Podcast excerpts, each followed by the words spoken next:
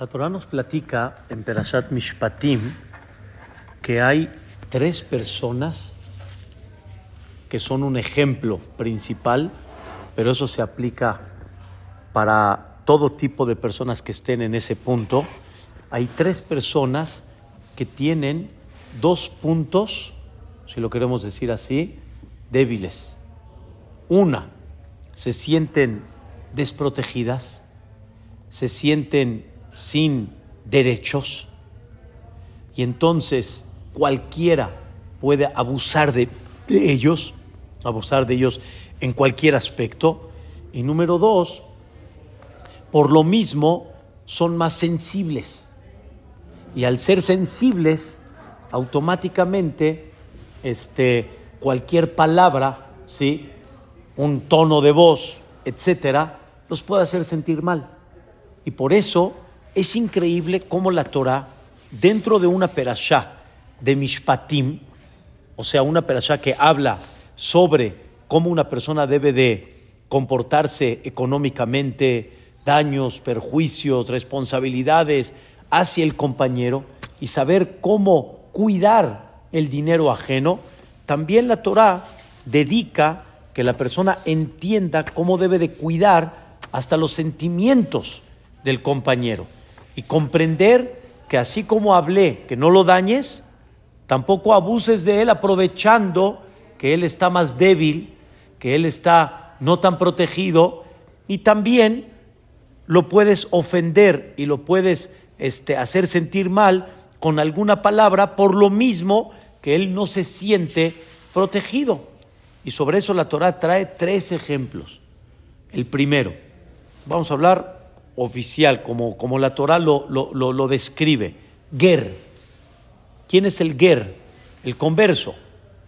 El converso, aquel que deja todo, deja familia, deja su entorno, deja todo y se viene a unir al Am Israel, se viene a unir. Y entonces él, pues, no deja de ser que es, vamos a llamar, un extraño, ¿sí? No es ciudadano, no es de nacional, original. Entonces, de forma normal, puede darse el caso que de alguna manera se aprovechen de él, se aprovechen de él y no le den derechos que realmente debe de tener como Yehudí, porque ya se convirtió este, los mismos conceptos económicamente y todas las cosas que como cualquiera le das, también él está dentro de esos mismos derechos y no lo puedes tener tú fuera. ¿Ok? Viene la Torah y te dice, Alguer lo toné, no abuses de él y no puedes quitarle, en hebreo se dice de Juyot, derechos que llegue a tener como tú. Y aunque tú seas original, vamos a llamarle, de Abraham, Isaac y Jacob, pero sin embargo, él también después de que se convirtió kasher como debe de ser, recae en él un alma de Abraham, Isaac y Jacob. O sea, de la misma raíz. Si lo vemos en el sentido, como dice el Zohar Kadosh, así es. Por eso realmente un ger cuando se convierte es como un niño que nace. ¿Ok? Y alágicamente hablando, ya se considera él uno nuevo, nuevecito, completo.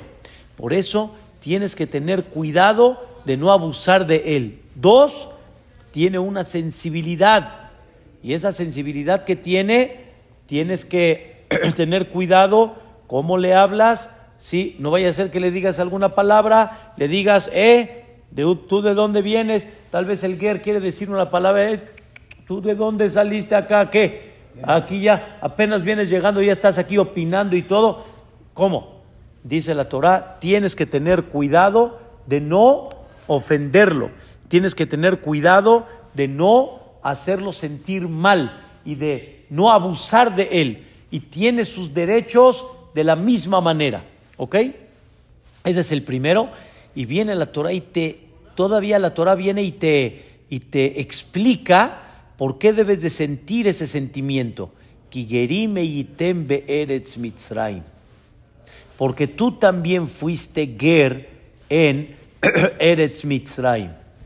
tú fuiste también un extraño y aunque viviste ahí 94 años y viviste con todos los, con todos los derechos, con todo y eso, siempre te tomaron como un qué, como un extraño. Y en el momento, ¿mandé? Es, también se le llama a eso ger, pero el ger que aquí habla la Torah es el que se convierte y el que ya se, se, se anexa, se une a tu pueblo. Entonces, tienes que tener cuidado. Tú mismo sabes lo que significa. Tú mismo viste y te diste cuenta cómo, este, este, qué se siente cuando te sientes extraño y te hace sentir bien. Pero cuando estás extraño y te hace sentir mal, no. ¿Pero por qué? ¿Por qué me quitas a mí derechos? ¿Por qué me quitas a mí mis, mis, este, mis puntos de seguridad como tú, normal? Y por eso hay varios versículos eh, repartidos en la Torah, en otros lugares, por ejemplo, está escrito, Veatem atem et nefesh Ustedes entienden el alma del ger. ¿Y qué es ustedes? Ustedes que vienen de Mitzrayim. Ustedes comprenden qué significa. ¿Ah? El, al ger, lo que la Torah recuerda, al ger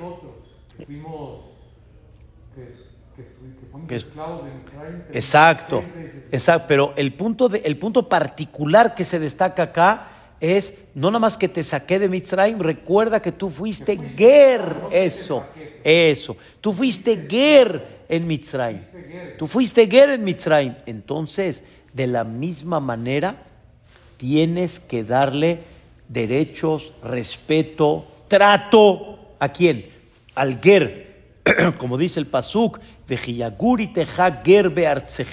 otro versículo, cuando venga un ger y viva con tu, en tu país, lo tonu no abuses de él, que es kem y elahem, como un nacional, ¿sí? un ciudadano tiene que ser con ustedes. Ve a camoja, tienes que transmitirle un amor, camoja, kigerime Entonces, se siente extraño que llega a una ciudad, que el mismo converso es exactamente, exactamente lo mismo. Oh, ya entendimos. Cuando llega un extraño, un oh, ya entendiste, ya entendimos entonces la idea. Como él no es de acá, como no pertenece y quiere venir a, entonces, ¿cómo lo recibes?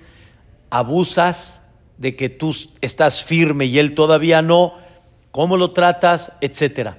Y esto, lo que dice Abud, obviamente es parte de, incluye, por ejemplo, una persona que tuvo que salir de su país por cuestiones económicas, sociales, lo que sea, y vino aquí a este país, o igual de acá vino para allá.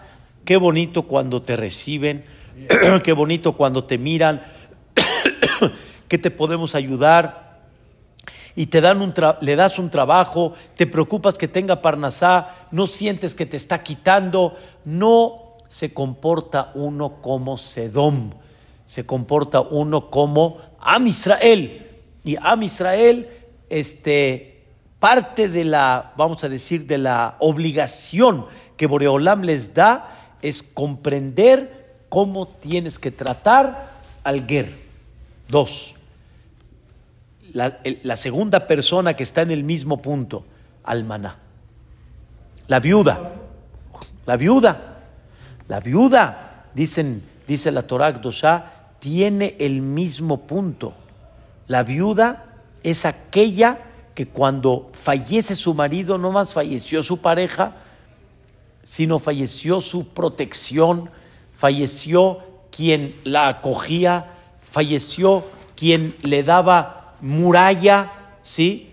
Porque es verdad que una mujer se puede atender mucho mejor que un hombre, pero sin embargo la mujer necesita sentir que alguien vea por ella. Es lo que hoy en día hablan mucho de que ven. Eso es lo que hablan mucho de que ven la debilidad de una mujer, la debilidad de una mujer y la, y la protección de una mujer y la mujer es más indefensa. La almaná no es nada comparativo al viudo y en toraicamente hablando no existe el concepto viudo. El concepto me refiero en la palabra, ¿sí? O sea, fallece una mujer, no hay la Torah lo, lo denomina almón. Nosotros sí, en español, viudo. Pero en la Torah no existe porque almaná no es nada más una palabra viuda. Almaná refleja que la mujer se quedó desamparada. La mujer se quedó este, sin esa protección. La mujer se quedó sin aquel que la veía por ella, que aquella cuando cualquier cosa que tenga, ¿a dónde se acoge? ¿A dónde va? Con él. A lo mejor sabía, o sea, el hombre pues, tenía dos, tres, cuatro esposas. Pero, pero la esposa es la que necesita quién? Esa, ¿sí? Y, y aunque sea una, o ya, como hoy en día, siempre la parte de la mujer es mucho más sensible. Por eso mi maestro, Aham Yuda Hades, una vez le dijo a Aham Shaul Kredi, cuando había fallecido su papá, le dijo a Aham Shaul, dice, quiero que sepas, dice que hay algo muy importante y un trabajo muy importante de aquí en adelante para tu mamá. ¿Cuál es? Dice, la idea no es cuánto la mantienes, cuánto no le va a faltar para la casa, cuánto... Hay algo más arriba todavía. ¿Cuánto le das el sentimiento que ella sigue teniendo su palabra, su fuerza, su peso, su poder por encima? Porque antes cualquier cosa, ¿sí? Oye, ¿ya viste mi hijo? ¿Ya viste? ¿Y ahora con quién? Entonces cualquiera le va a ver. La misma Torah dice, Ish imo beaviv tirau. Un hombre a la mamá y al papá tienen que temerle. ¿Cómo?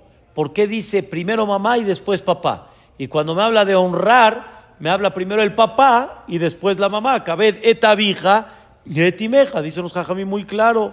Honra uno más a la mamá, pero le teme uno más al papá. Entonces, la mamá, ¿sí? Pueden, como dicen, barrer con ella, barminan. Barrer con ella quiere decir, eh, ya ni no le prestan atención, yo hago lo que yo quiero, yo ya soy grande. Entonces la mamá se va a sentir como. Sin el mientras esté el marido, tiene otra vez su muralla, pero sin él, entonces hay que darle ese sentimiento. Tú, mami, tú, mami, tú eres la que mandas, tú eres la que diriges. Es un punto muy importante del almaná.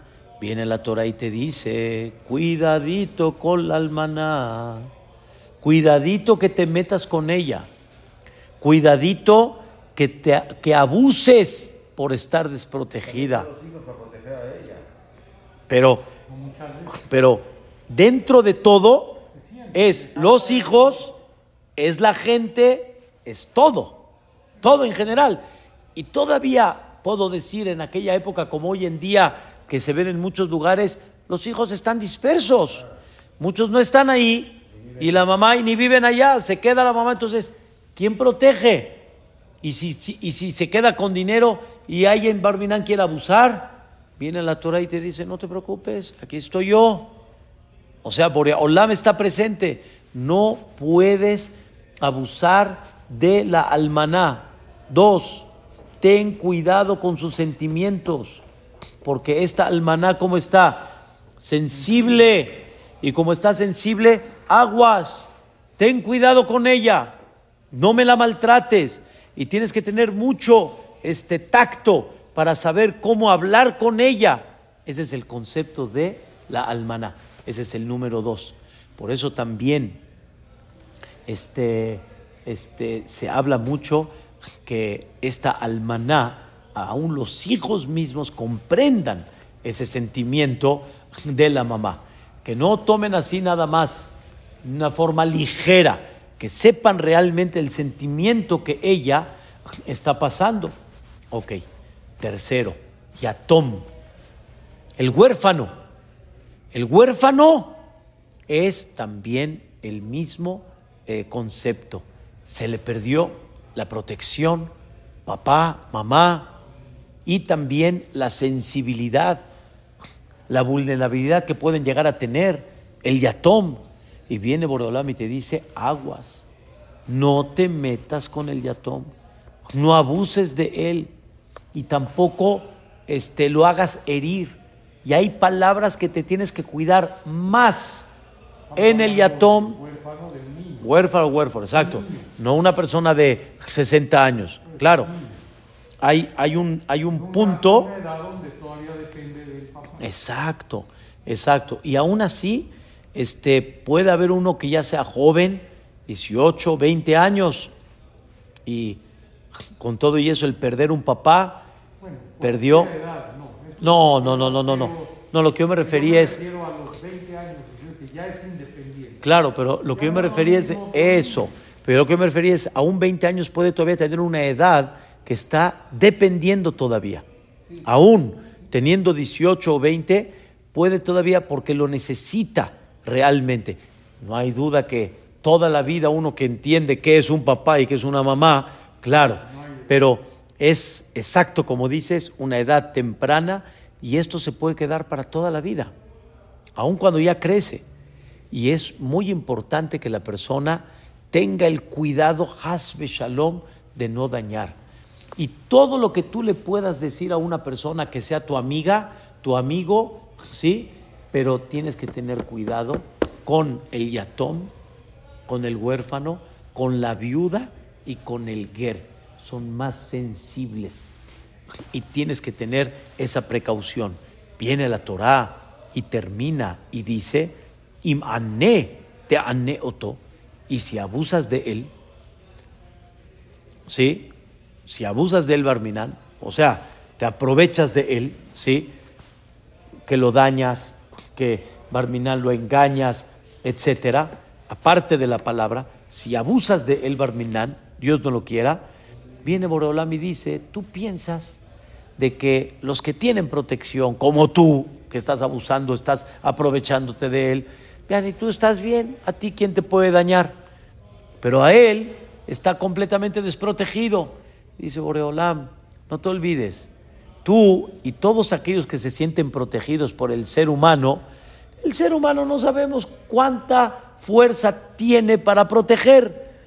Y hay veces, hay un límite. Pero si yo soy quien protege, dice Boreolam, si yo soy quien pone esa muralla, esa protección, entonces ahí sí no hay, este, no hay límites. Si te metes con Boreolam, no hay forma que tú puedas con él. Viene Boreolam y dice, si provocas que él grite, en el buen sentido, que grite significa que se, que se, que se queje, que saque una angustia de su corazón y que diga, están abusando de mí. Entonces, Shamoa Ishma Saakato. Yo voy a escuchar.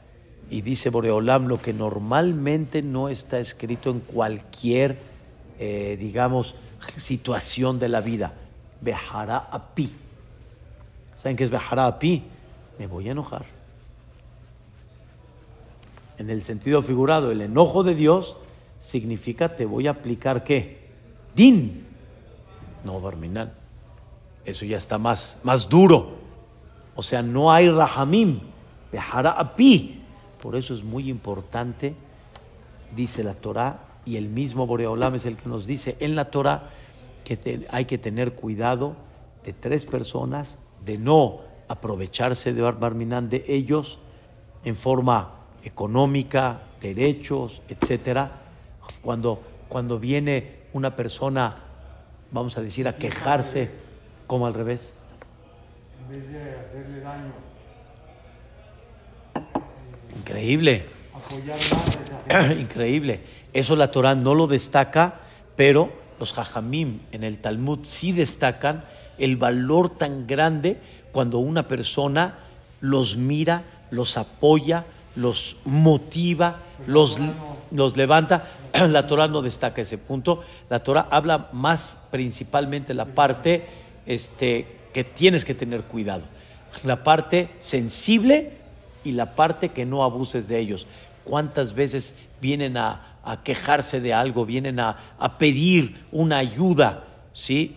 Y tú te tomas el derecho, como son más débiles, te tomas el derecho de empujarlos, de no prestarles atención, de alguna palabra que los agreda, dice la Torah, no lo debes de hacer con nadie, Pero con estos tres, menos.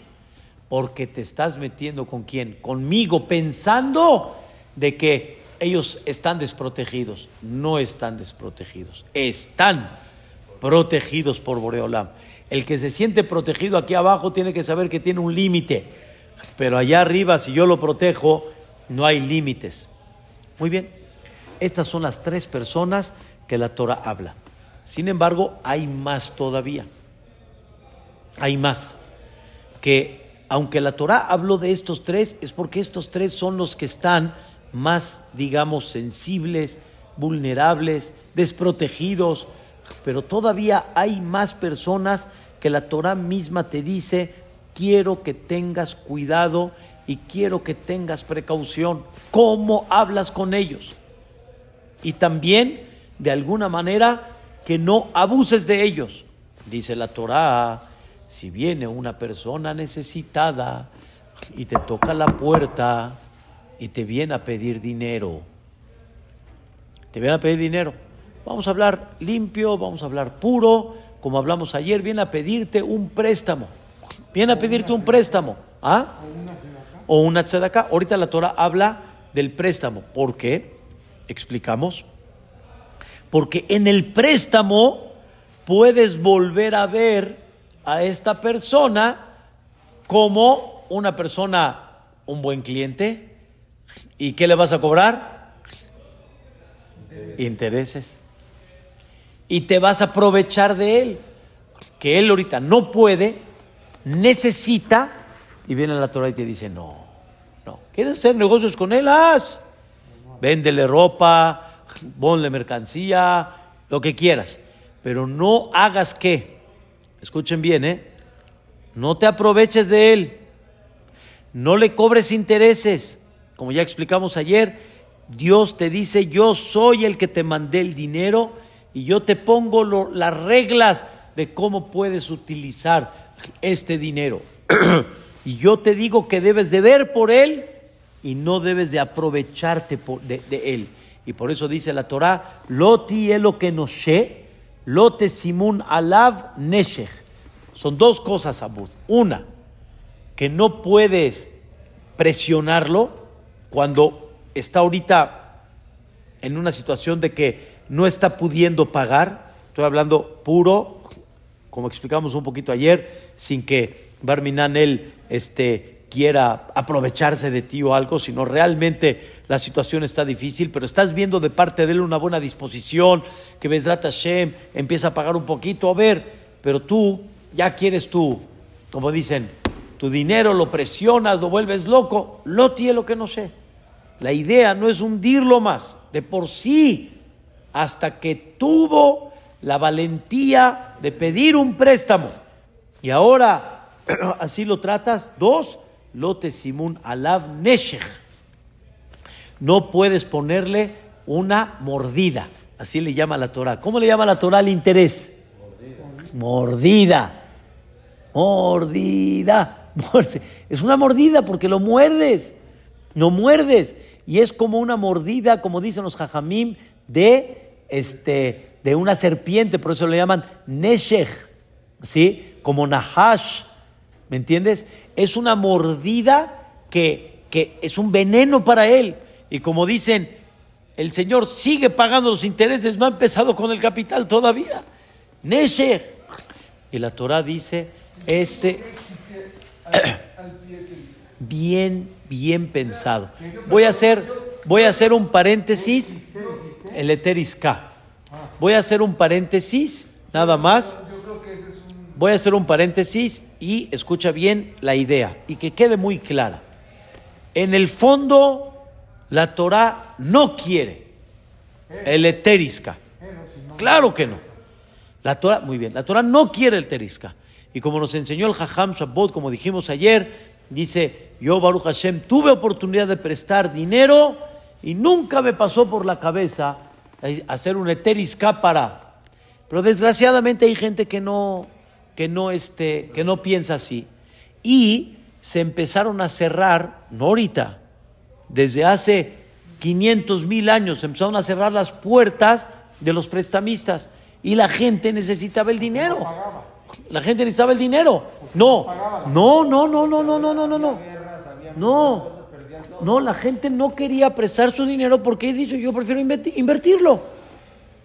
Yo prefiero, no, no, no se lo quiero dar. No, fíjate, no tanto por el tema de que no paga, sino por el tema de que yo quiero ganar. Porque, hay inflación. Eso también. Y, o sea, yo quiero que mi dinero eh, se, siga, se siga trabajando. Entonces, sí, en hebreo se dice, mi querido, Bedi Abad. ¿Sabes qué es Bedi Abad? Bedi Abad. Ya pasó. ¿Qué, puedo hacer? Tengo que buscar como que.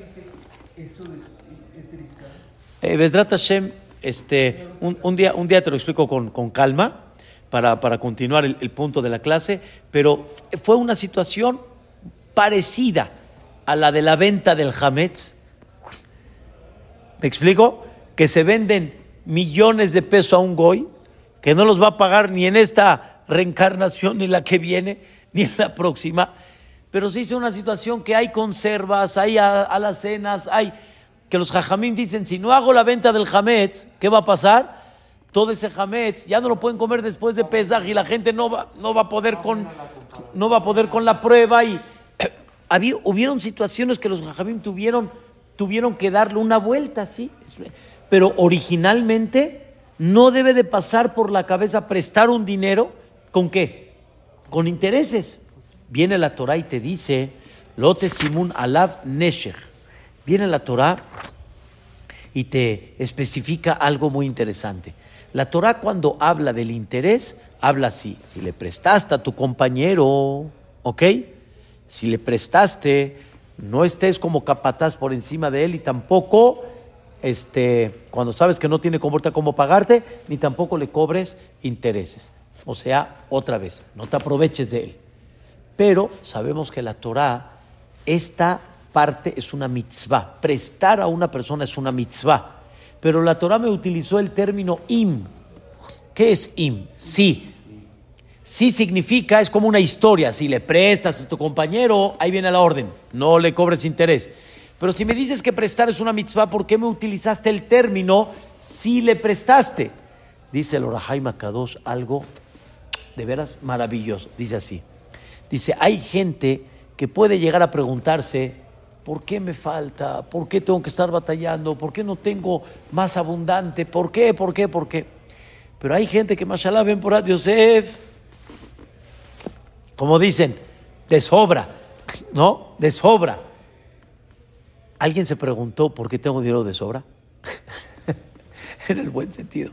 Alguien se preguntó por qué tengo, mashallah, en el banco millones y, miles. Y... No, nadie se pregunta.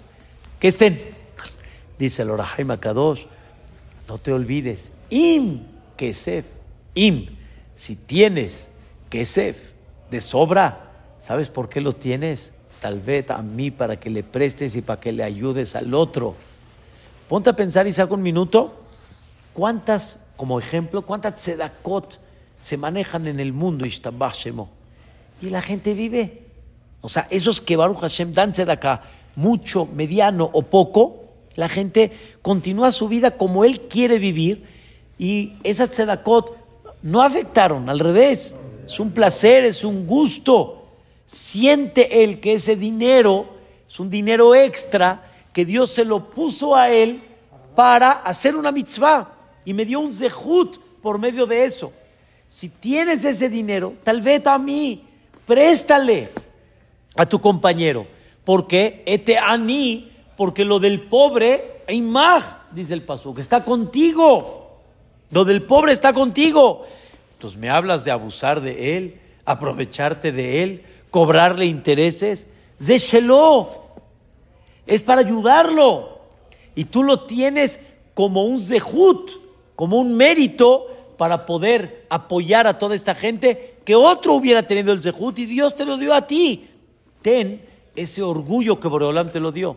Pero ¿qué pasa? Dice el Seforno.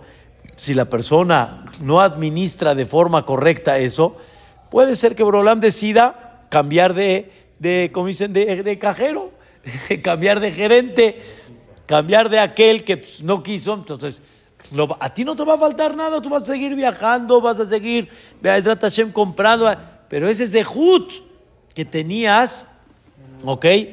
Pero con todo y eso, sí existe un concepto, entre paréntesis, que hay gente que Boreolam le da la oportunidad, a ver si sí, a ver si no. Entonces, por un lado puede ser muy buena si utilizó el Zehut, y por otro lado puede ser en su contra, si Barminan no lo llevó a cabo de esa manera. Entonces, esta persona, hasta que decidió tocarte la puerta, ahora sí escuchen bien, ¿cómo lo recibes?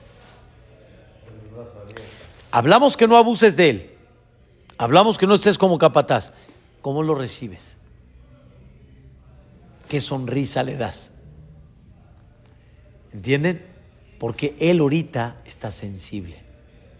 Él, hasta que tocó esa puerta, no es como cualquier persona, este, un empresario y todo increíble y, toca ahorita porque eh, para sus negocios van a Hay gente que cuántas veces pide. Ahora escuchen esto.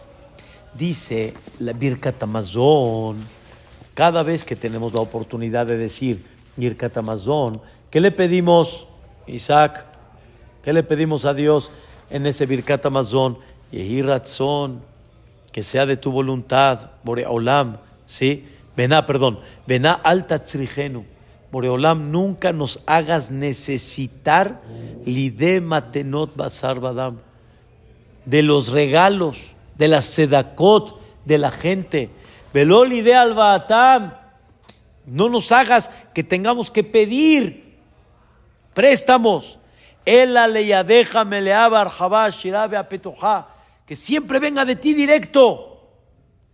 ¿Estás escuchando? Y sobre eso decimos en el Seliahot, ni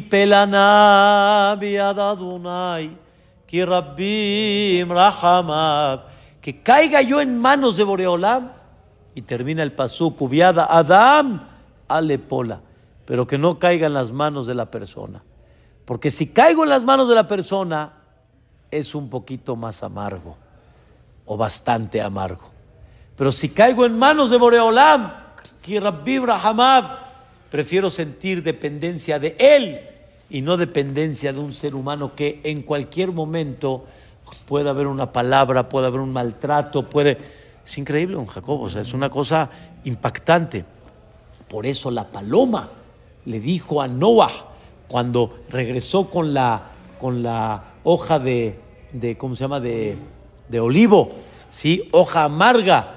Le dio un mensaje a Noah, prefiero mi parnasá directa de Dios, aunque sea un poco amarga, y no de un hombre como Noah. Aunque Noah se portó increíble y todo estuvo muy bien, pero hasta aquí. Ya.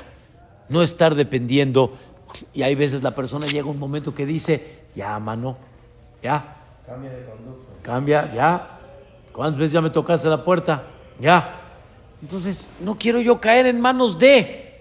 Entonces, ¿cuánto tienes que tener cuidado, hasbe shalom, de no hacerlo sentir mal, de no aprovecharte de él y comprender este aspecto tan, tan increíble. Igualmente, hablamos en términos este, generales, el pobre, el que de veras necesita una tzedaká.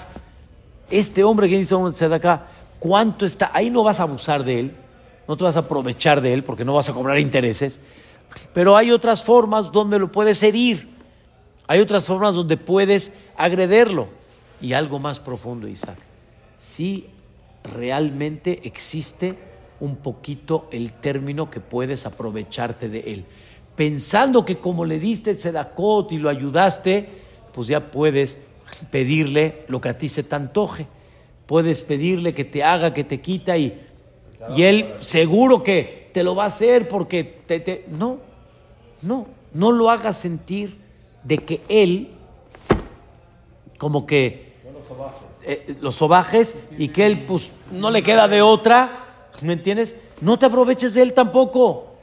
Si no, no. Le puedes pedir un favor como le pides a muchos, pero no como teniendo un sentimiento que tengo derecho a qué? Derecho a. Por eso había una persona, ¿sí? Este, tuve un tío que cuando nos apoyaba en muchas circunstancias hace muchos años, le decíamos, gracias tío. ¿Y qué crees que me decía? No me digas gracias. Así, pero levantaba la mano y el dedo. Y me decía, no me digas gracias. decía, pero ¿por qué? ¿Por qué, tío? Sí, nos sentimos agradecidos. Si me dices gracias, me das a sentir que tú estás abajo y yo estoy arriba. Ni tú estás abajo, ni yo estoy arriba. Los dos estamos igual. Y tú, Baruch Hashem, y tu hermano, y todos, Odur Hashem, Kitov, no me hagas sentirme como que estoy por encima de ti. No me diga. Se preguntamos, ¿cómo quieres que te diga? Dime Tisquela Misbot. Tisquela Misbot, nada más. Pero no más que eso. Qué cosa tan increíble. Hay gente que por la posesión que tiene puede llegar a sentir que tiene derecho a y el otro que está abajo pueda llegar a perderla esta. Y esto es en todos los aspectos. Puede ser el nací, el presidente, puede ser el jajam, puede ser el gabbay, puede ser mucha gente, puede ser el ashir, el rico. No por la posesión que tienes puedes tener derecho a eh, abusar, aprovecharte de él y de alguna manera hacerlo sentir mal, hasta con una qué, con una palabra. Hay gente que cuando ya le da al otro, pero ¿de qué forma se lo dio? No vale la pena, no vale la pena. Contó Rabu Sherbais que una persona fue a pedir una ayuda a un Ashir y el Ashir le dijo, le dice, pero ¿cómo? Si tú tienes un tío, ¿por qué no le vas a pedir a él? Papacito lindo, hasta que, o sea, entiéndelo. No, no, necesitas bueno, pero no tiene nada malo. No, pero. ¿por qué no o sea, pero si no le pidió a su tío, es por algo. O sea, ponte a pensar un minuto. Bueno, ¿sí? ¿Quieres saber por qué para. no le? Para. Tú, tú, ¿Cuál es tu obligación? Ayúdalo. No, no te exentes de la obligación que tienes porque tiene un pariente. O decir, entonces, se, perdió. Y el otro ya se siente mal o se siente apenado. Y en una ocasión, eh, la que está contando Rabu Sherbais, le contestó, es que ya le toqué, yo hablo con él. yo hablo con él. Y el otro dice, pero ya no me hagas el favor. Si vas a hablar con el otro se va a enojar. Y el otro me va a decir, ya me fuiste a acusar. Y entonces, dice Rabu Sherbais, lástima, perdiste, ¿sí? Al final dio la tzedakah. Pero hasta que la dio, perdiste todo lo que pudieras haber ganado de Berajot cuando lo, cuando lo recibas de una forma increíble. Por eso dicen, Jajamim dicen así, el que da acá tiene cinco Berajot, pero el que consuela y el que anima y el que, el que le da motivación al necesitado, recibe seis Berajot más.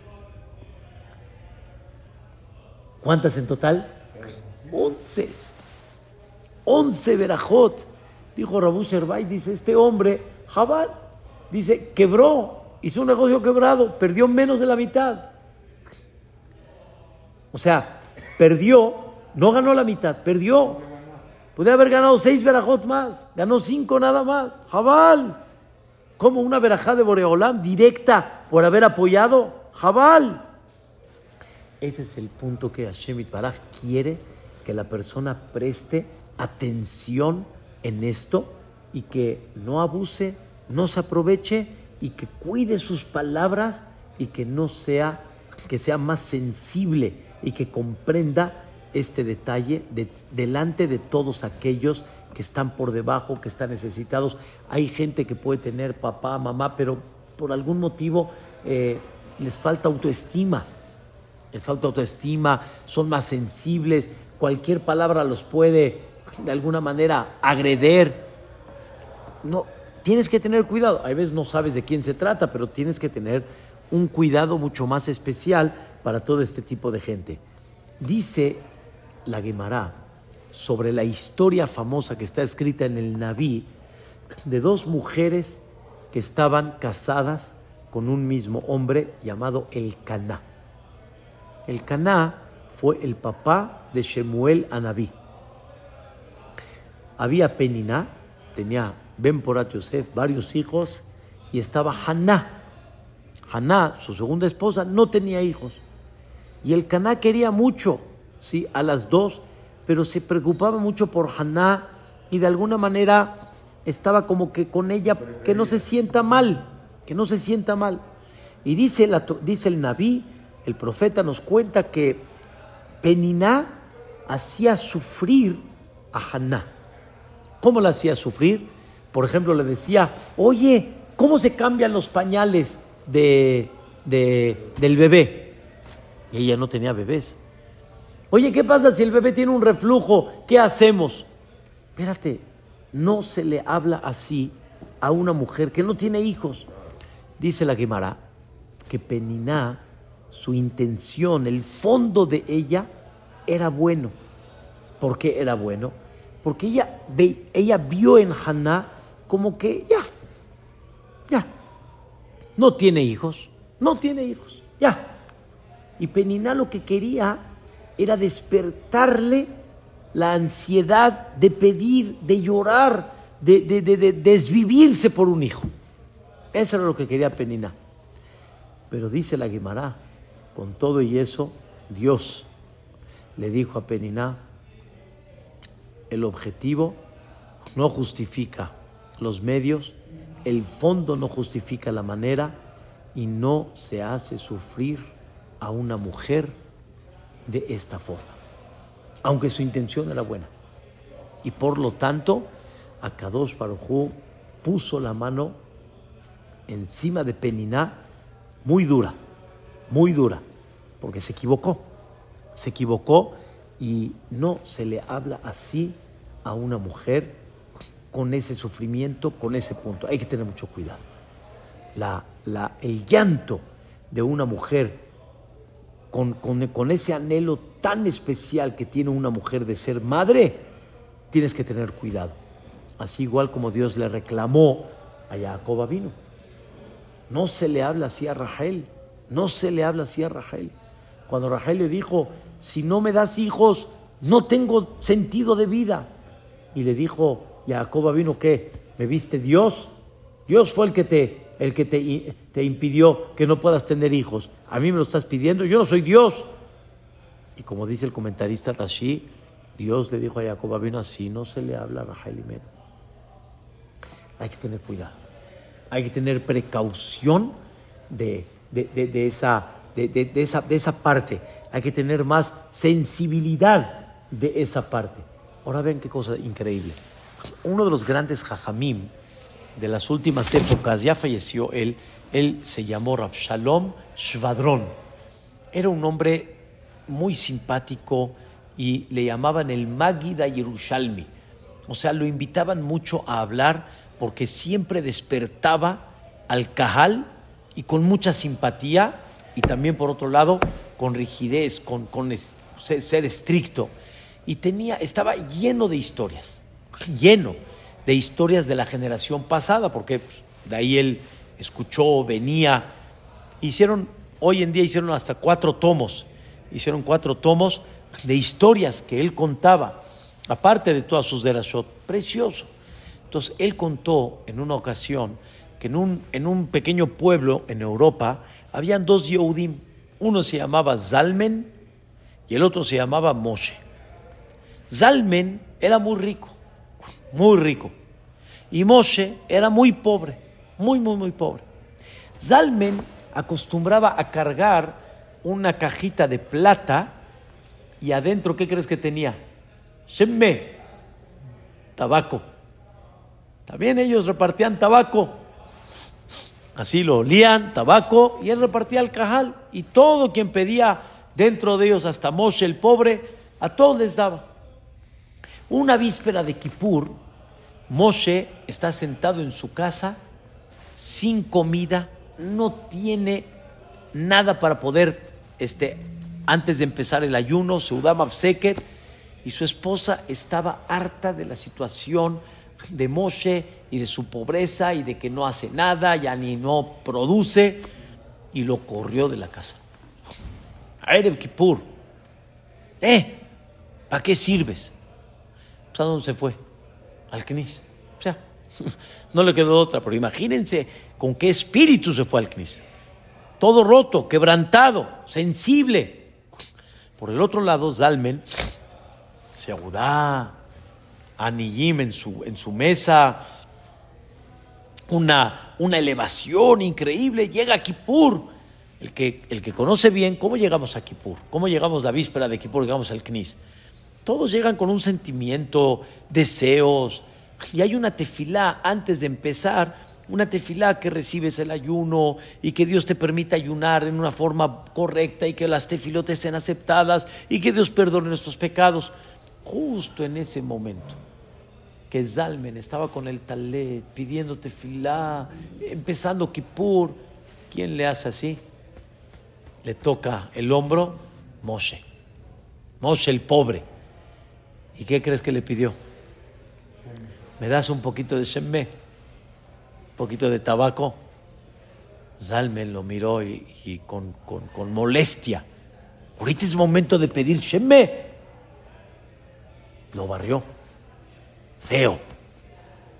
Feo. Como que diciendo, ubícate. Pero Zalmen no sabía todo lo que estaba detrás. Pero no por no saber, la persona tiene derecho a ciertas cosas. Terminó Kippur. Cuando termina Kippur, Moshe obviamente pues, no sabía, regresa a su casa, no regresa, qué hace, qué no hace, o sea, su esposa está enojada, pues, está ahí en las calles y lo vio un, cercano a él y le vio la cara y le dijo, ¿qué tienes? ¿Por qué estás así? Él platicó toda la historia, ya ni tabaco, cuando algo, nada llorando, el pobre. Y, después de que Zalmen lo, lo, rechazó así feo, le lloró a Dios, le dijo, yo ya, no puedo. Se le despertó Rahamim a esta persona que lo conocía y le dio 300 rublos. Y le dijo, dile a tu esposa que van a abrir un pequeño negocio con esto, era una buena cantidad, y Besat Hashem que Dios te bendiga. Y así fue. Empezaron a abrir un pequeño negocio y ¿qué crees? Empezó a subir, a subir, a subir, a subir. Moisele empezó a subir. Por el otro lado, Zalmen empezó a bajar, a perder. Zalmen abrió los ojos pasando ya Sukkot, Hanukkah. ¿Qué está pasando? ¿Qué está pasando? Donde pone el dinero, pierde. Los negocios están quebrando. Pero de repente se dio cuenta y como que se percató que Moshe sube y él baja. Moshe sube y él baja. Y no podía entender que por qué. Hay algo. Él relacionó una con la otra.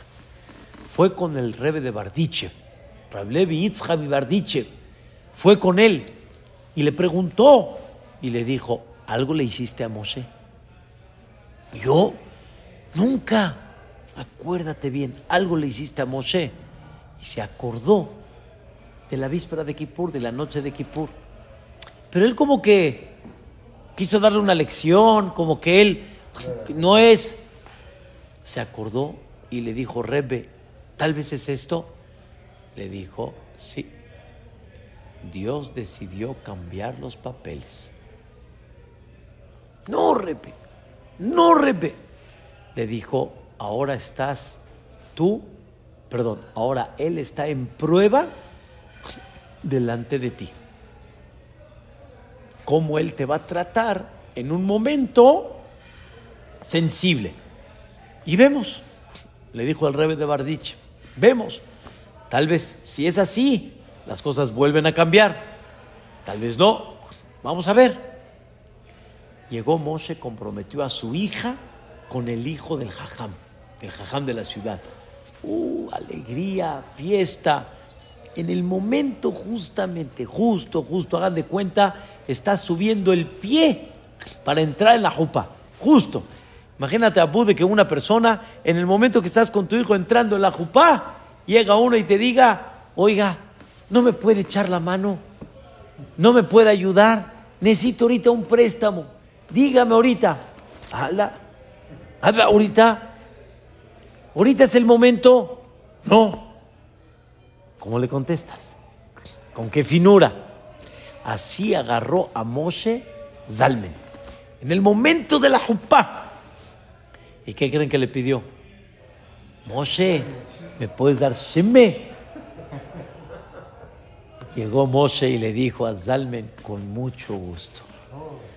Con paciencia sacó y le dio. Zalmen se desmayó. Se desmayó porque perdió la oportunidad. Yani, Yani. Le ganó lo que él no hizo. Y Moshe no entendió. ¿Por qué te desmayas? ¿Qué pasó?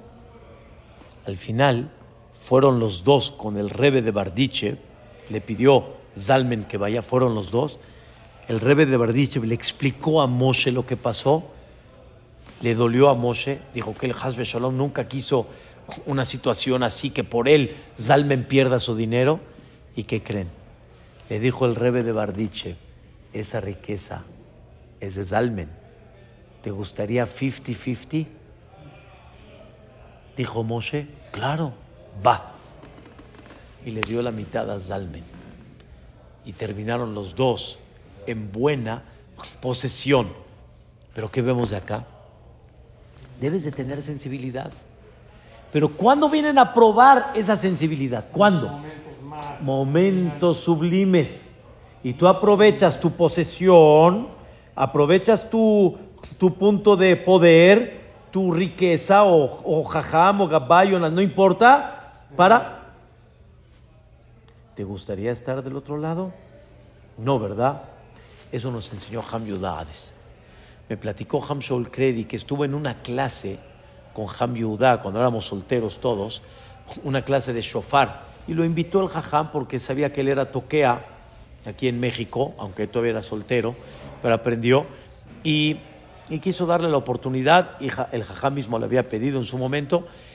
Entonces terminó la clase y en eso Ham Yudá Hades dijo, me choca cuando llegan los niños, justo en el momento de tequía chofar, cuando estamos todos con el talet para concentrarnos, nos preparamos y llegan los niños y, ¿entiendes? Los niños esos que vienen así de curiosos y te pegan el pie y está todo apretado y, como que, ¿qué hacemos?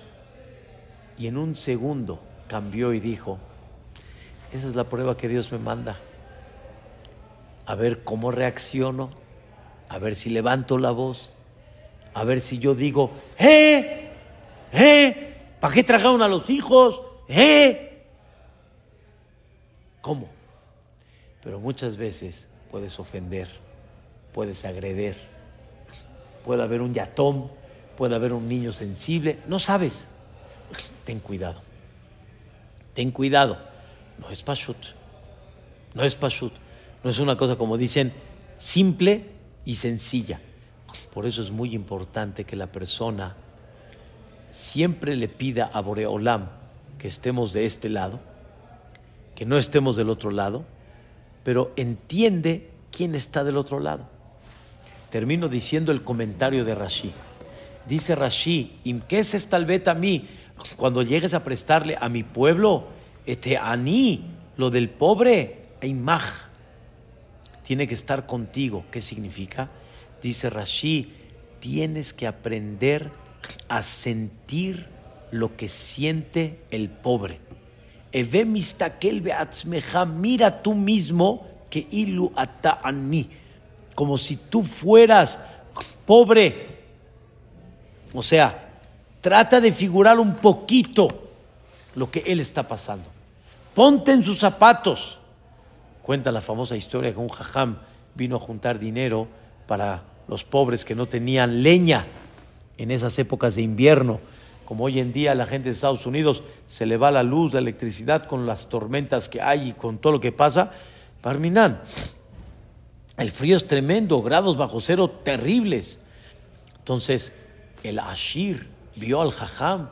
Oh, Jajam, bienvenido tengo algo urgente que hablar contigo. Sí, jajam, pásele. No, no, escúchame, nada más quiero decirte.